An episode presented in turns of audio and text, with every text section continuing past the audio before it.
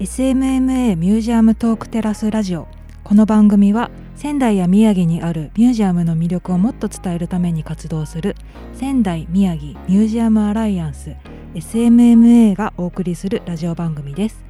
毎回 SMMA に参加するミュージアムの学芸員がユニークなテーマで楽しいトークをお届けします。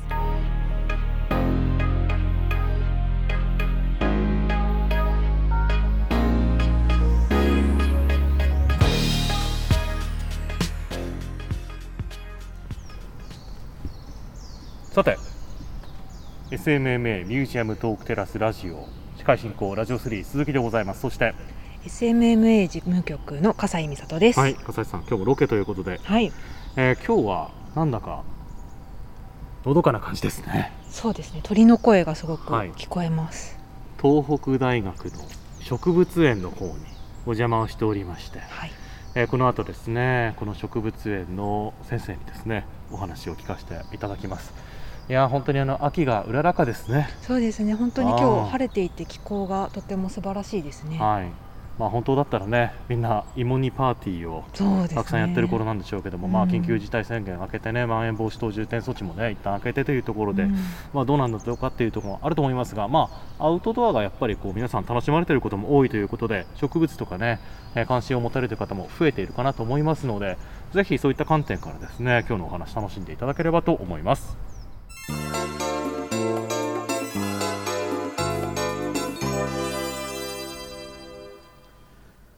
さてミュージアムトークテラスラジオ今日はですね東北大学植物園にお邪魔をしております。司会進行ラジオ3の鈴木です。そしてアシスタントはこの方です。SMMA 事務局の笠井美里です。はい。笠井さん今日もよろしくお願いします、よろしくお願いします、えーそして今回のゲスト早速ご紹介させていただきます、えー東北大学植物園の園長でいらっしゃいます牧正幸さんです。よろしくお願いします。よろしくお願いいたします。はい、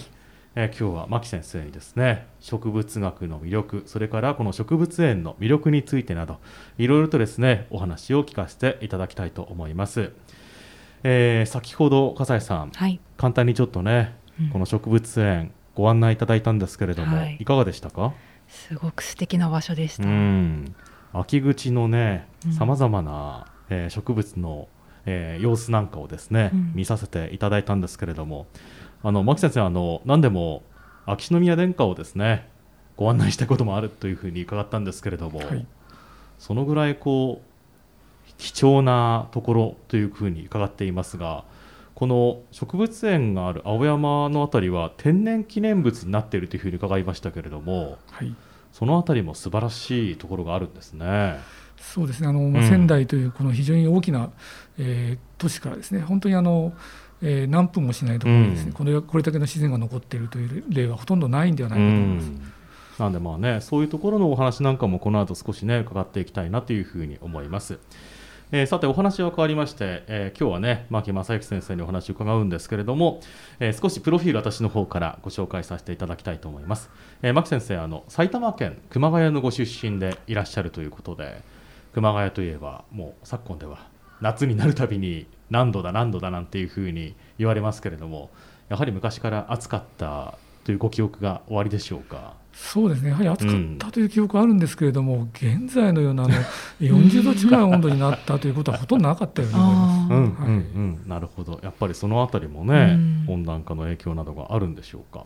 さてその後ですね牧先生あの植物の方に興味を持たれて、まあ、東大の方に進まれて農学部で学ばれましてでその後ですね、まあ、理学系の方にまた行かれて、えー最初樹木の方を、えーはい研究していらっしゃったとお話だったんですけれども、え実は樹木ではなくて草の方をやりたかったっていうふうに伺って転校されたんですよね。そうですね。もともとはですね、あのシダ植物という、うんうんあの割合地味な、じじめじめしたところに生えてるあの シダ植物になぜかこう魅力を感じてまして、はい。まあ、その研究をしたいというふうに思っていたんですが、うんうん。ちょっといろいろとあの、まあ東大のそのシステム的にですね、そのダイレクトにそのシダの研究室に入れなかったというような経緯がありまして、ちょっと遠回りをして大学院からあの、うん、えー、そういった、えー、草の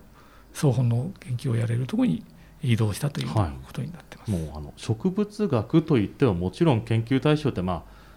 動物に例えるならばまあね象がいたり猿がいたりいろいろあるけれどももう一般の本当に植物の知識疎いとまあシダと樹木の違いぐらいは分かりますけれどもまあ全然違うわけですもんね当然ね。そうですねはいはいはいそうなってくると、まあそのえー、草といいますか、まあ、木ではない、はい、えー、植物の方ですね。その方をやられて当時その院生の頃はどういうことをやられたかっていうのはご記憶ですか、えーと、実はですねそのシダをやるつもりで、はい、あの大学院に進学したんですが、うん、まあ、そこであの出会った、えーまあ、いわゆるそのえー、研究室の先生がですね、うんうん、そのまあ、シダをやるよりも、はい、えー、こんなテーマがあるよと言って選んでくれたのがその植物のその性ですね。あの、えーとまあ、皆さんその想像されるのは、まあ、一つの花の中におしべとめしべがあってみたいな形で学校で習うと思うんですが、はい、植物はもっとその辺が複雑になってまして私がその、まあ、大学の時に対象とした植物は、まあ、いわゆるそういうそのオスとメスが一つの中にある植物プラスメスだけに専念している。という植物がこう別の個体としてあるんですね。でそういったことがなぜ起きるのかというようなことを、はい、まあ、あの進化生物学進化がなぜそうやって起きるのかという観点からその研究をしたというのが大学院時代のテーマになります。まあ、あの今お話しいただいたように、まあ、しし動物の中でいうと雌雄同体みたいな植物が、はい、まあ、おしべめしべあってっていうのがあって。って一般的なんですね。どっちかっていうと。圧倒的に、えー、はい、はい、だけども、まあ、動物に多いようにオスとメスが分かれているというような植物もいたり、はい、そういった意味で非常にこう多様な繁殖活動を植物はしていて大変興味深いと、はい、はあなったと、まあ、今日のお話にちょっとねこの後つながるようなお話なんですけれどもじゃあそれがじゃあベースとなってそれを軸としてご研究をその後も続けてらっしゃるということでしょうかね。そうですね。はい、あの植物が多様であるということがその根源にあってということです。はいはいはい、なるほど。いや大変興味深いですね。でその大学の方で学ばれた後に、えー、植物園小石川植物園の方でお仕事を研究されて、はい、で、えー、その後福岡教育大学で教鞭を取られ1999年から東北大学の理学部で、えー、教えていらっしゃいそして2012年から現在のこの植物園の方に移られて今に至るというところです。笠井さん今、はい、ざっとご紹介させていただきましたけども、はい、聞いてみていかがですか？もう全然自分のとはこう近くななんか未知の世界というか、うん、知らないことが多分たくさんあるんだろうなっていうふうに、ね、はい、今日ぜひあのいろいろ聞いてみてくださいね。はい、はい、でまあ、あのちょっと違いをね笠井さんが感じたっていうところなんですけどもせっかくだからちょっと牧さん牧先生のですねあの親近感湧くようなお話をこの後聞いてみたいなと思うんですけども 牧先生あの、まあ、すごくシンプルな質問なんですけどもご趣味は何ですかというところなんですけれどもいかがでしょうか？そうですね。やはりあの、うん、植物のその研究をしているということもありまして、まあ、日本中をこう駆け回っているわけですけども、うん、そういったあの旅先でいろいろ変わったものを、はい、まあ、例えば食べるなり見るなりというのを、まあ、本当の意味ではその、まあ、あの出張先であのあまりそういったことをすべきではないのかもしれないんですけど まあ夜はですね自由ですので、うん。はい、まあ、あの普通あの仙台では食べられないものを食べてみたりとかですね、うん、まあ、あの非常にそういった未知のものにとりあえず、うん、取り組んでみたいというようなところはあります、はい、本当にもうあちこち行かれるわけですものね。逆にはでもそう考えると今はもう本当にあの仙台にいらしてから長いですけれどもいらしたばかりの頃はもちろんこっちの東北の食べ物なんかも未知だったわけですよね。そうですね、はい、例えばホヤなんていうのは食べたことがなかったですね。すね。まあ、やはりね関東の方ですからね。その辺りはねきっと最初は驚かれたのかなというふうに思いますけれども。まあでもそうやってねあちこち回られて、えー、研究のね、えー、合間を縫ってえー、食べるのを楽しみにしていらっしゃったりするというところは、まあ、もちろんシンパシー感じますしあとねあのあちこちで、まあ、その温泉なんかにも入られるのもお好きというふうに伺いましたけれども、えー、まあ、あの九州の方でもね教鞭を取られていたことがありますからもちろん九州もたくさん温泉ありますし東北も温泉ありますし、まあ、あの宮城県でしたらばどこが好きとかってありますか？やはりあの鳴子あたりはやはりあの非常にたくさんのその、はい。えー、泉質がありますので、まあ、あの温泉好きの人間というのはまあいろんなものに入ってみたいというのがどうしてもありますので、まあ、あの透明なお湯から白濁したですねその硫黄の匂いをする温泉までが出ますので、まあ、一箇所でたくさん楽しめるという点ではですね、鳴子温泉というのは非常にいいところだと思います。それからあの東北の方だとこれちょっと役得だなというふうにさっき伺っていて思ったんですけれどもあのこの植物園の分園が青森県の方にあるというふうに伺って、はい、そちらの方にもよく行かれてそっちでも温泉をあの入ることがあるというふうに伺ったんですが分園ってどの辺りにあるんですか？あの八甲田山という山の中にありまして、うん、あの皆さんもしかしたらあのご存知かもしれませんけどスカイ温泉という非常にあの有名な温泉がございますけども、はいはい、そのほぼ真向かいにその分園があります。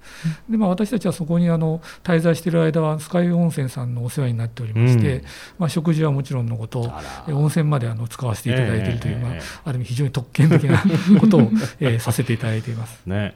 まあ、あの東北大学のねこの植物の道を志す学生さんなんかは行く機会があるということなんでねあの素敵だなと思われた方はぜひですね、えー、勉強されて、えー、東北大の方にね進んでそちら行ってみていただきたいなと思いますけれども、ね、いかがですか？でもね植物も見て温泉も入って素敵ですよね笠井さんね。羨ましいです、ね、温泉大好きなので。ね。でもあの私多分ねお話を聞いてて思ったんですけど多分牧先生もちろん食べるのも温泉も好きなんだと思いますけども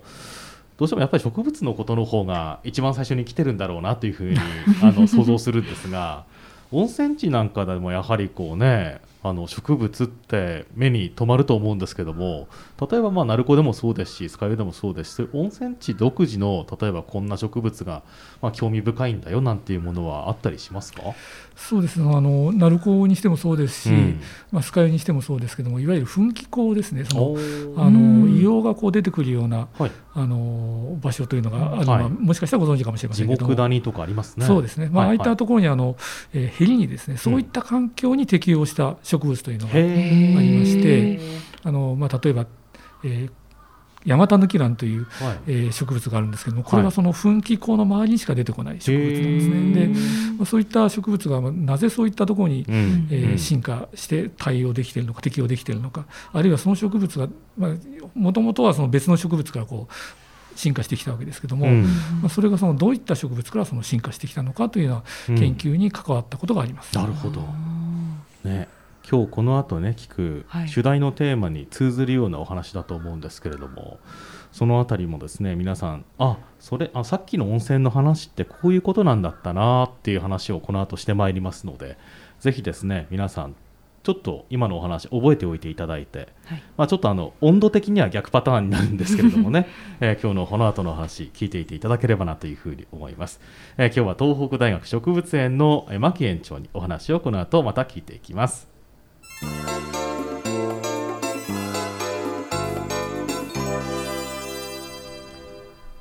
さて今日は東北大学植物園の牧園長にお話を聞かせていただいております。えー、牧先生引き続きよろしくお願いします。お願いします。さて、えー、早速ですけれども今日のですねお話のテーマ笠井さんからご紹介いただいてもよろしいでしょうか？はい。今日のテーマは天然の冷蔵庫風穴に風穴に育つ植物のお話はい。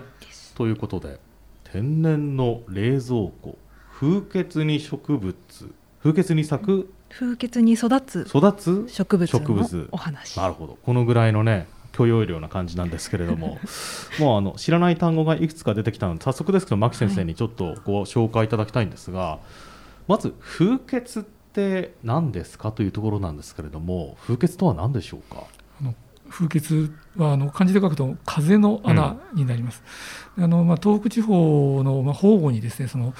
冷たい風がこう出てくる穴というのがあるというのは、う。ん、まあ、結構古くから知られてましてこれあの日本中にもあるんですけれども、うんはい、まあ、そういったあの、えー、ところからはですねその夏場暑い時期でも、うん、要するに冷蔵庫と同じぐらいの例えば4度5度といったような、えー、空気がこう吹いて出てくるというようなところがあるわけですね。はい、で、まあ、もしかするとあの、えーと、富士山においでになられた方はその、はい、富士山の洞窟がやはり風穴と言われているので、うん、ご存知な方もおられるかと思うんですけどもこの辺のあの風穴はそういったあの大きい穴ではなくてですね割合その、まあ、せいぜい20センチぐらいの穴がその崖の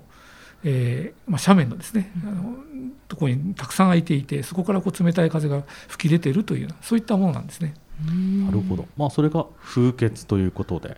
まあ、やっぱりこうさまざまな環境土とかあとは、えー、岩とかそういうところで、まあ、熱が、まあ、天然の断熱効果でしょうかね。あって生まれる環境ということでしょうね。まあ、あの場合によっては防空壕とかねそういうこう人為的に作られたようなものもありますけれども、まあ、いわゆる洞窟風穴ですから天然に作られているところが基本的にはそういうふうに呼ばれていると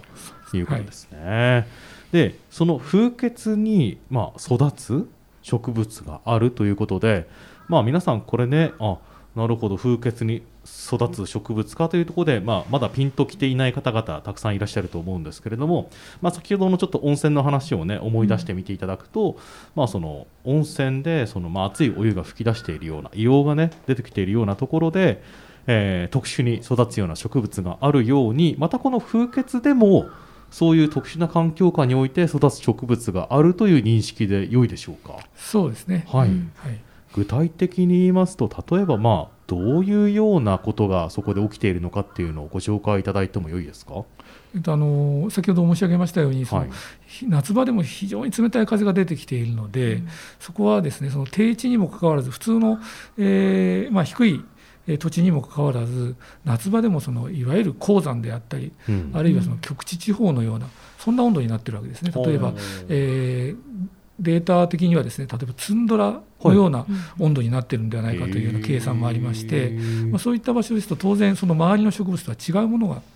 入るわけです。はい、でそこにあのその風穴にだけこう特異的見られるような植物というのがいくつもありましてそういったものがその、えー、いわゆる風穴植物と呼ばれていて、はい、そういったものとはかなり古くからですね知られていて、まあ、おそらくあの本来は寒いところのものがそこにたまたまこう、えー、隔離されて残っているんだろうというふうに考えられているわけです。なるほど。まさしく陸の孤島のようなそういうような感じでまあ、よくね動物なんかのガラパゴス化なんていうふうに言ったりしますけども本当に得意な環境で独自の植生進化がそこでなされているという感じなんでしょうか？まあ、進化がそこで起きているとはいかないけど。いうよりもむしろですね、うん、あのまあ、取り残されたというような印象でしょうか。ほど。取り残された、うん、要するにその、えーまあ、あの氷河期というのがあったというのは、まあ、よく皆さんご存知だと思うんですけども、はい、その氷河期には当然その、え日本も冷たい環境だったわけで、まあ、その時期にはそのこういった東北地方ももちろんそのすごく寒かったわけです。でその時にはそのその寒い環境に、えー、適した植物というのが当然普通にこうあったわけですね、ところがだんだんあの氷河期が終わった後温度が上がってきているのでそういった植物というのはこういうあの暖かい環境には生きていけないので徐々に北へ、え北上するか、あるいはあの高いところへこう上がっていくしかないわけですね。ところがその風穴はそういったその冷たい環境というのがいまだに維持されてますので、その氷河期にこう降りてきた植物というのがたまたまそこに今でもこう封じ込められて残ってるんじゃないかと、まあ、そういった考え方があるわけです。なるほど、まあ、一種のいわゆる生きた化石のような状況になっているということでしょうか、ね、そうですね。ちょっとあの古い、えーまあ、非常に短い期間ですけども、はい、まあ、あのそういったところにこうたまたまこう残れてるんだというふうに、まあ、考えることができるじゃないかと。なるほど興味深いですね、笠井さんね。まさか氷河期が出てくると。ね、氷河期ってもう本当にね、とても昔の話なので、そういう時代のことが垣間見えるというお話でしたが、うん、まあでもそもそもでもどういう視点からその牧先生のような研究者の方々はそういうような風穴植物にそのえー、興味関心を持って研究していらっしゃるのかその視点を少しご紹介いただきたいんですけれどもいかがでしょうか？あの先ほどちょっと温泉のところでもお話ししましたけども、はい、極端な環境に、うん、えー、植物が生えている。それはその極端な環境に植物が、えー、うまく適応して生きているということになるわけですね。でそういったその、えー、極端な環境に生きられるということは逆に言うと普通の植物では見ていてもわからないことがその極端な環境に、えー、進化して入れたというふうに考えるので、はい、えー、その理由ですね。なぜそういうところにこう入られるようになったのか、うん、そういったことに非常に関心があるわけです。なので、まあ、例えばその風穴の場合でもその周囲にはないような環境がそこにあって、はい、そこにその残れる、それはなぜなのか、なぜそういったものが今あるのか。というような観点からその研究をしたいというのが、まあ、私の、まあ、ある興味の関心の、まあ、大きなところではあるわけです。そうか。いろんなさまざ、まなものが折り重なってその植生とかそういったものっていうのは変わっていくけれども、まあ、極端だからこそその因果関係が分かりやすかったりすると。そうですね。まさしくその通りです。あなるほど、まあ、あのさっきねちらっとお話をしたかもしれませんけども牧先生その分野としてはその植物の遺伝的なところ、まあ、さっきねその、えー、植生の、えー、性ですね、えー、雌雄同体だとか、えー、オスメスっていう話をしましたけどもそういうところで、えー、研究されているっていう視点があるというふうに聞きましたけども遺伝学的な観点からも非常に貴重だということなんでしょうかね。そうですね、まああの、うん。えー、風景植物の場合ですと、はい、その遺伝的な情報を使うことによって、うんうん、まあ、過去のその歴史をその紐解くことができるというような考え方がありまして、まあ、そういった観点からその、まあ、先ほど申し上げた通りその、まあ、もしその氷河期にこうあの、えー、南下してきた植物がそこに取り残されているんだとすると、うんうん、それがその本当にそうなのかどうなのかというのは、まあ、過去に戻ることはできませんからそれは分からないわけです。うん。うん、ところがその、えー、その植物の遺伝的な情報を取り出すことによって、まあ、それがその統計的にはその、えー、導けるんではないかと、まあ、そういったような観点からの研究をしている。なるほど。その統計という言葉が出ましたけどもその統計の時に取り扱うような数字データっていうのは例えばどういうものがあるんですか、えーとまあ、数字というよりもその、はい、えーもしかしたらその DNA という言葉をお聞きになられたことがある方多いと思うんですけど、はい、それはあの遺伝情報なわけですね、あの A と T と G と C という、えー、まあ文字でいうとその4つの並びがこう並んでいるというようなふうに説明されると思うんですが、それはあの時間が経つにつれて少しずつ変わっていくわけです。なので、その違いというのをがその時間に比例しているんであれば、例えばその、えーなんて言ったらいいんでしょうかね、ちょっと、えー、うん、パッとうまく説明をししにくいところはあるんですけれども、まあ、その遺伝的な情報というのを使えば、その過去どうだったのかということを、まあ、突き止めることができるんじゃないかと、そういう考え方があるんですね。なるほど、なるほど、うん、そうか、まあ、そこに、まあ、ある種の辿っていくべき道しるべがあるとい。うことなんですね。はい、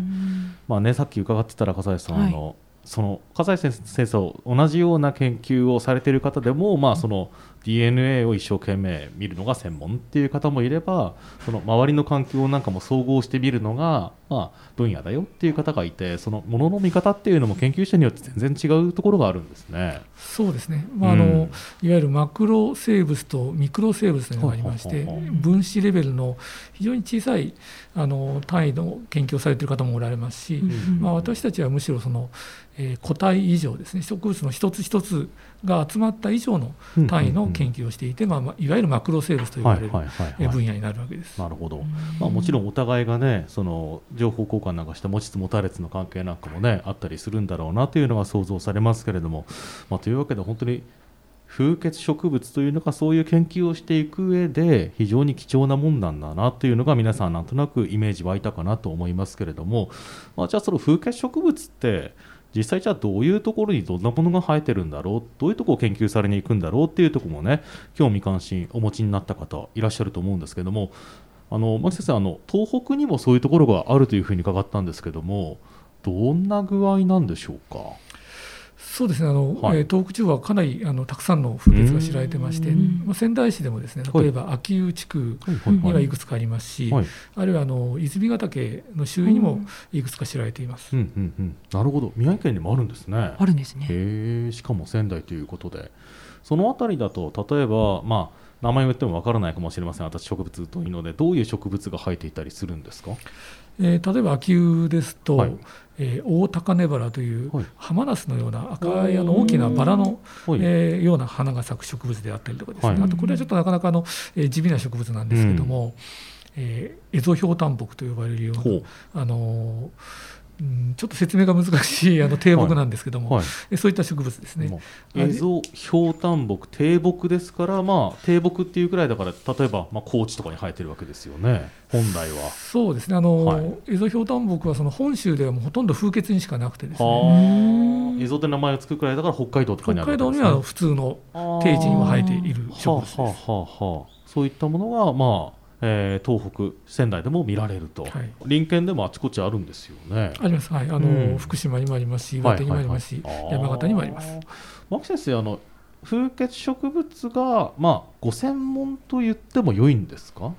あのあの研究対象の一つ、えー、本当にあのごく、えー、たくさんあの手をつけているんですけども、はいはいはいはい、その中の一つですね。まあ、そういうところでも、まあえー、東北はたくさんあって興味深いなというところですね。はいうん、なるほどまああのもちろんね、あのそういうような場所って大体あのその植生をねしっかり守ろうというところなので見に実際に行ってもいいような場所とかもあったりするんですか？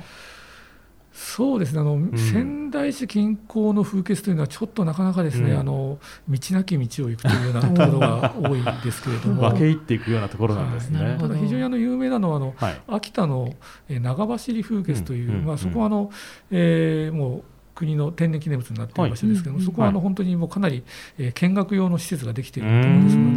で非常にあの行きやすいかなというふうに思います、はいはい、まさしくじゃあそういうようなあの環境などをそこで見て学ぶことができるわけですね。そうですね。はい。そこの風穴の周辺にもそういった風穴植物が見られるもちろんあります。はい、なるほど。なるほど。ぜひね機会があったら訪れてみてね、うん、見てみてみたいですね。うんまああの先ほどねでも牧先生おっしゃられたように、まあ、必ずしもこうあの華美な花が咲いたりとかビジュアル的にあのすごくこう見ていて緊張だとかそういうわけでもないけれどもそういう背景とかそういったものを見て理解できるとこれは大変興味深いなというふうに思えるかもしれませんね。そうですね。必ずしもあの、うん、まあ、私たちの観点からすると綺麗な花ばかりがその研究対象ではございませんので。まあでも植物の魅力というのは先ほどねいろんなところでお話出てましたけどもその、まあ、動物とはまた違った生態それから多様性という言葉もね先ほどお話ありました。で私たちちょっとね園内回らせていただいた時にも本当にあのこの都市部の身近なところにある、まあ、青葉山でもさまざまな多様な植物が生えていてなおかつ、まあ、もちろん動物もねその環境下においてはいるというところで、あの非常に驚きましたしそういうところをですねまた紹介してくださる施設がねこうしてあるというのもね、うん、大変興味深いなというふうに思いました。そうですねいかがですか、でも牧先生、まあ、そういう風景植物も含めてそうなんですけれども、普段こうして、まあ、研究も終わりでしょうけれども、植物に囲まれていて、で生活をしていて、改めてこうじゃあ、植物、多様性っていうことを、まあ、一般の方にもまあお話、何か投げかけ投げかけるとしたらば、どういうところを魅力だというふうに感じますか？そうですね。あの植物は、本当に動かないものですから、うん、まあ、観察するときにですねその動物に比べればじっくりとこう見ることができる。それはあのかなり大きなメリットではないかなと思います。はい、それとあと本当にあのどこに行っても生えていますし、うん、また逆に言うとあのちょっと違う土地に行けば違うものが生えている、はい、例えば、まあ、私たちが例えば沖縄に行くと、うん、もうまさしくあのここにある植物と全く違うものばかりになるんですね、なので行った先々で楽しめるというようなところはあるかと思います。もうそれこそねあのみんな雑草雑草って言いますけどもああいうものになってもちろん一つ一つ名前がついていて、はい、で身近なすごくにあるものでもこれは興味深いんだよねっていうのがあったりするわけですよね。そうですね。ぜひあの庭の雑草を引き抜くときにですね、はい、それが何なのかというのを何かでこう調べていただいたりすればきっとそれなりにあの楽しめるんじゃないかと思います。ひょっとしたらじゃあ例えばあの子どもたちも夏休み終わっちゃいましたけども自由研究なんかであの庭の雑草を調べてみたなんていうのがあったりしたらば面白いかもしれませんね。そうですね。一昔前は割合そういったあの課題というのがあったと思うんですけど、うん、まあ、この時代の流れなのか、あまりあの物を取ったりしてはいけないというような 雰囲気があってですねそれはちょっと残念なことで、あのぜひあの実際に取ってみて、はい、まあ、本当はあの標本といってあの、まあ、押し場を作ってですね、それであの調べるというのが本当は一番植物を身近に感じることができるんじゃないかと思います。えー、まあね、あのもちろん花壇とかに植えてあるやつはね、ねダメですけれども、河原の雑草とかをね、うん、えー、少しいただくくらいだったら問題ないかと思いますのでね、ぜひお散歩の際なんかにそのあたりも気にしてみていただいて、なおかつもっと面白いの見たかったら植物園にね来てほしいなと思います。はい、笠井さん。はい、これはあの実際調べたくなった時に何を手がかりにするとこう分かりやすいですかね？そうですね、まああの、今は非常にあのいい時代でたくさんそういった簡単なあのえー、図鑑等が出てますので、うんうん、そういったものをパラパラっと見るのが一番早いのかなと、うん、である程度分かってきますと今度何を調べたらいいかということが分かってきますからその段階になればですねインターネットを使ってですね、うん、調べるという点があると思います。ただ、うん、全くあのゼロのところからですねインターネットで調べようとしても、うん、えー、それが何に近いのかも分からないので、まあ、図鑑みたいなものでバラバラバラっと見てですねあこれに近いんだよっていうようなことが、まあ、分かるっていうのがおそらく最初としてはいいんじゃないかなと思います。うん、なるほどね。ありがとうございます。面白いですね。うん、まあでもそういうのが分かってくるさらに上の段階にさっきまあね牧先生にご案内いただいたようにこれがこうなったからこれが生えてるんだよとかこっからこれは来たんだろうねみたいなところまで分かってくると、より楽しいなというふうに思います。まあ、あの植物園は今ね新型コロナウイルス感染拡大影響を受けましてちょっとお休みしておりますけれどもこの後また改めて詳しく聞きますがもうじきちょっと再開予定もあるという話なんでねその辺りについてまた詳しく聞いていきたいと思います。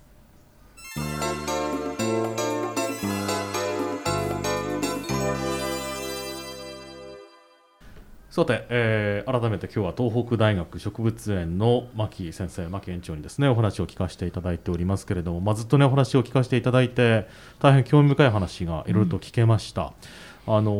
ー、改めて今日のテーマ笠井さん、もう一度ご紹介いただいてもよろしいですか？はい今日のテーマは天然の冷蔵庫、うん、風穴に育つ植物のお話です。はいということで先ほどのお話の冒頭で牧先生に風穴のご紹介いただきましたけども牧先生あのそもそもまあ風穴なんですがその人間との関わりというところではあのどういうようなものがあるんでしょう？分け入らないと見つからないようなところにあるっていうのがあったんですけどもどうやって実際見つけるのかっていうのをそういえば聞かなかったなと思ったんですけどもいかがでしょうか？そうですね。あのえー、養蚕業がその盛んだった時期はその、蚕のその、えー、卵をですねその、はい、えー、低温で保管したいというえー、ことがどうもあったようで、えー、その、えー、ことを考えた場合にですねその、うん、そういったあの風穴というのがあったのは、まあ、おそらくその山歩きの時に見つけられていて皆さんご存知だったと思うんですけども、まあ、そういったのに非常に適しているということでかなり意識して探された時期がおそらくあるんではないかと思います。まさしく文字通り天然の冷蔵庫として利用されていたということもあったわけです、ね、そうですね。かなりあの、えー、その辺についてはあの、はい。えー、いろんなところでその、はい、養蚕のための、えー、まあ要はその蚕種といってあの、うん、まあ、蚕のえー、卵ですねを、まあ、大事にあのしていたということはもうかなり記録として残ってますので、まあ、そういったあの利用がされてたことはもう、はい、えー、確実にあったと思います、まあ、とはいえでもそういう文書とか資料とかがしっかり残っているっていうわけではないから、まあ、今そんなにね養蚕っていうのもねあの盛んではなくなってしまったので場所のデータなんかは失われちゃってるわけですよね。そうですねたくさんあったということが分かってはいるんですけれども、はいはい、じゃあ今現在、えー、そこにアプローチできるかというとですね、うん、ほとんどあのそんなにあの実は規模が大きいものではないので、うん、まあ、適当にあの辺にあるから行ってみて探せるというような場所ではないんですね。なるほど、えええ、なるほどね。まあ、ですからひょっとしたらね今日ラジオを聞いてくださってる方にそういえば実家のじいちゃんがこんなこと言ってたななんていう情報がもし終わりでしたらば教えていただきたいぐらいっていう話でしょうかね。ぜひお願いします。なるほどね確かにそう考えるとまあそういうね、ご職業をされていたという歴史が、ね、終わりの方なんかはそういう情報をお持ちの可能性が高かったりするわけですね。はい、まあ、でもそういうところから逆にね辿っていかないとね、うん、今は見つけにくいような状況という話でもありますけれども。ね。まあねあの先ほどあの見やすいところもあるよという話をね秋田とかね福島にあるっていう話を伺いましたんで、うん、そのあたりにねまずはねお出かけになって見てみていただきたいなというふうに思います。まあ、さあそしてですね今日はあの東北大学植物園にお邪魔してロケでね録音させていただいてるんですけれども、はい、先ほどもちらっと言いましたが、えー、現在は新型コロナウイルス感染拡大の影響を受けて残念ながらお休み中というふうに伺っていますが、はい、しかし、まあ、牧先生、年内に、えー、一度再開をする予定が終わりだというふうに伺いました、大体時期的にはいつぐらい予定しているんでしょうか？今のところあの、11月の、えー、最初に、うん、開園をできるではないかというふうに、はい、えー、見通しとしては考えております、うん、そうですね、まあ、なんでね、あの詳しくは、えー、この東北大学植物園のホームページをご確認いただきますといつから始まりますよというお話が出ると思いますのでそちらをねご確認いただきたいと思います。でそしてまあ例年そうなんですけれども12月になりますとまた冬季のお休みに入られるということなんですよね。そうです。あの、うん、大変残念なんですけど今年は1か月弱しか開けられないような状況になってます、はい。まあ、というところなんでねまあちょっとねお休みがなくてまあ普段から通われていた方もね、えー、ぜひこのチャンスにお越しいただきたいですしまた今日のお話を聞いてちょっと興味深いな、え天然記念物なんだっていうふうに知った方なんかもですね、うん、お出かけになっていただきたいなというふうに思います。笠井さんもさっき見て回りましたけども、はい、例えばこういうところを具体的にあのみんなにも見てほしいなと思ったものってありますか？先ほど拝見したので、うん、すごく大きな板火があったのが結構びっくりしたんですけれども、はいはい、植物だけじゃないね。火があったりとかもするのも興味深いですよね。うんそうですね。もうすぐそばにあの仙台城がある関係もありまして、うんうんうん、まあ、歴史的に非常にあの興味深いものもありますので、はい、ぜひそういったあのことにご関心のある方もぜひおいでいただければというふうに思います、うんはい、またあの植生以外にもですね資料として展示されているさまざまなこの青葉山のえー、環境ですね動物も含めたそういう剥製展示なんかもあったりして、えー、興味深いアナグマいるんだとかそういうところ面白かったですよね。ムササビとかフクロウとか、うん、タヌキとかいろいろいましたね。うん、まあ、あと、えー、冬虫夏草の展示がやたらと充実していまして、う ん、ねあのー、ここにしかないと言われているクワガタ、ね、に生えるキノコがあの展示されているんだよなんていうのも教えていただきました。最近あのうちの息子がですねキノコに大変関心を示しておりますので、ぜひに連れてきたいなというふうに思っていますのでぜひあの植物不安の方それからそういうこう、えー、仙台城不安の方もさらにはあのお散歩好きの方なんかもですねえー、素敵だと思いますので、ね、いらしていただきたいと思います。まあ、あのその他にもさまざまな東北大学にちなんだ歴史的な、え、建造物だとか有意義なものもあの先ほどご紹介いただいたんですけれども何でもあの本当にあの寄贈を受けて作られたような建物もあったりするというふうに伺いましたあちらはちなみにどういった建物だったんでしょうか？あのー植物の標本を収蔵している建物でありまして、あの東北大学のその植物標本庫というのは、まあ、日本でも5市に入る、5本列に入る、非常にあの大きな規模のものです。でこれはあの、まあ、あの東北大学にゆかりのある方であの財をなされた方が、うん、私たちに寄付をしてくださってあの立ったもので、はい、非常に私たちとしてはあの非常に誇りに思っています、うん。まあ、そういったところでね本当にさまざまな方々のそういう寄進であったりだとか、まあ、志高いですねそういうあの行為によって、えー、保たれている場所でもありますあのそういうところで、まあ、引き続きね、えー、ご支援であったり、まあ、そういうところでね皆さんの、ね、関心をもっともっと、ね、寄せていただければなと思っております、まあ、そういう情報なんかもホームページの方にね載っていたりしますのでそちらもぜひね一度ご覧になっていただいて、えー、ぜひ、えー、協力をね参加をねしてみていただきたいなと思いますまずはでもお越しいただくというのが一番のいうところもありますよね。ねはい、ぜひあの、お越しいただければと思います。はい。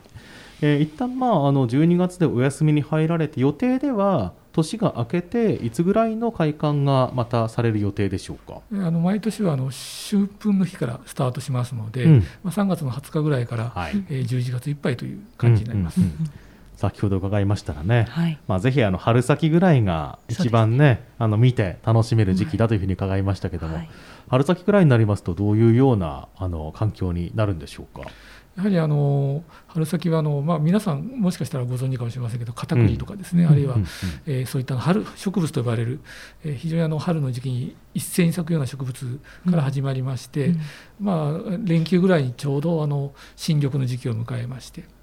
その頃が一番あの気持ちもいいですし、うん、植物の花も多い時期ですので、うん、まあ、その頃もちろんそれ以外の時期も来ていただきたいと思いますけども まあその頃に来ていただくと非常に、まあえー、いい時期なのかなというふうに思います、うん、ぜひ伺いたいですね。そうですよね、春は虫もちょっと少なめというふうに伺ったのでね、はい、そういうのがちょっと苦手な方はねその時期がベストかもしれませんね。ね僕はいてもらった方が楽しいからいいんですけどね。はい、夏場に私は春先がいいかな。そうですか。まあ秋口に、ね、なりますとまたキノコがあったりなんだりかんだりで本当にあのそういった意味では四季の移り変わりというのが、えー、よくわかるところでございます。まああの今日ねちょっとお話を伺った主題のね四季の移り変わりがよくわからない風穴とはまた違うんですけれども、えー、そういうところでもね、えー、関心が寄せられると思います。でもあれですねさっきあの散歩させてみましたけど見見見させていただきましたけどもあの植生自体もとはいえ少し温暖化の影響を受けているのかもというようなところがあったりしてね、はい、白が生えていたりとかそういうところもまた不思議だったりしますね。そうですね。あのやはり温暖化の問題というのは今非常にあの取り出されてますけども、うん、そういったことをですねその実際にあの、まあ、こういった環境でですね、えー、肌で感じるというようなこともありますので、まあ、そういった観点からもですねぜひ、うん、ご観察をしていただければというふうに思います。そうですね。はいまあ、ぜひ皆さん、改めて申し上げます、11月の上旬ぐらいにね、また再開し、12月、まあ、お休み入るまで1か月弱ですかね、えー、また年内に見る機会があるということなので、えー、こちら東北大学の植物園足を運んでいただきたいなというふうに思います、えー、詳しい情報はぜひ、えー、ホームページをチェックしてみてください。さあというわけで、え今日は東北大学植物園の牧先生牧園長にお話を聞かせていただきました。今日はお忙しいところありがとうございました。ありがとうございました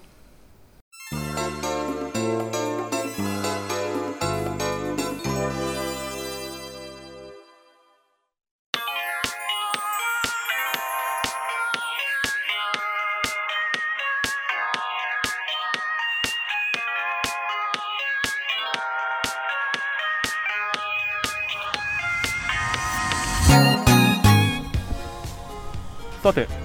SMMA ミュージアムトークテラスラジオ。今日のね、はい、ロケの収録が終わりました、はい、笠井さん一通りお話を聞いてみていかがでしたでしょうか？あなんかあの植物がもともとちょっと興味があるものだったので、うん、すごく楽しくお話を聞けました、はい、もう本当にねただもうめでる楽しさもありますけれども、うんその植物たちがどのように生存競争をしてね、ね、どういうふうにあの生えているのかっていうところまでしっかりね目を向けるあのきっかけを今日いただいたかなというふうに思いますのでちょっと僕もね道端の雑草とかをそういう目で見てみようかなというふうに思いますので。ぜひあの皆さんも機会がありましたらば植物園ねお越しいただいて、はい、またあの本格的に再開した時にですねそういうような話も聞けると思いますので、うんガイドウォークなんかもやってらっしゃるという話ありましたんでね、ね、詳しくはホームページチェックしてお出かけになってみてください。といったわけで、えー、SMMA ミュージアムトークテラスラジオ今月の放送はここで一旦終了ということですけれども、はい、また来月ですねそうですね。素敵なお話を聞かせていただけると思います、うん、来月の予定はなんとなく決まってる感じですか？来月は、うん、決まってるんだ今日は、はい、ちょっと決まってました、えっ、ー、と、はい、東北大また東北大学の先生なんですけど、はい、東北大学資料館の加藤先生から、うん、えっ、ー、と百貨店史のお話を伺う予定です。これまたなんかニッチなところだなというふうに思いますので。そういうのが好きな方、ぜひまた来月この時間にね、ラジオを聞いてみてください。またね、ポッドキャストで配信もしていますので、そっちもね、はい、チェックしてみてください。えー、といったわけで、また来月この時間お耳にかかりましょう。司会進行ラジオ3の鈴木でした。そしてアシスタントはこの方でした。SMMA 事務局の笠井です。では皆さんまた来月お耳にかかりましょう。さようなら。さようなら。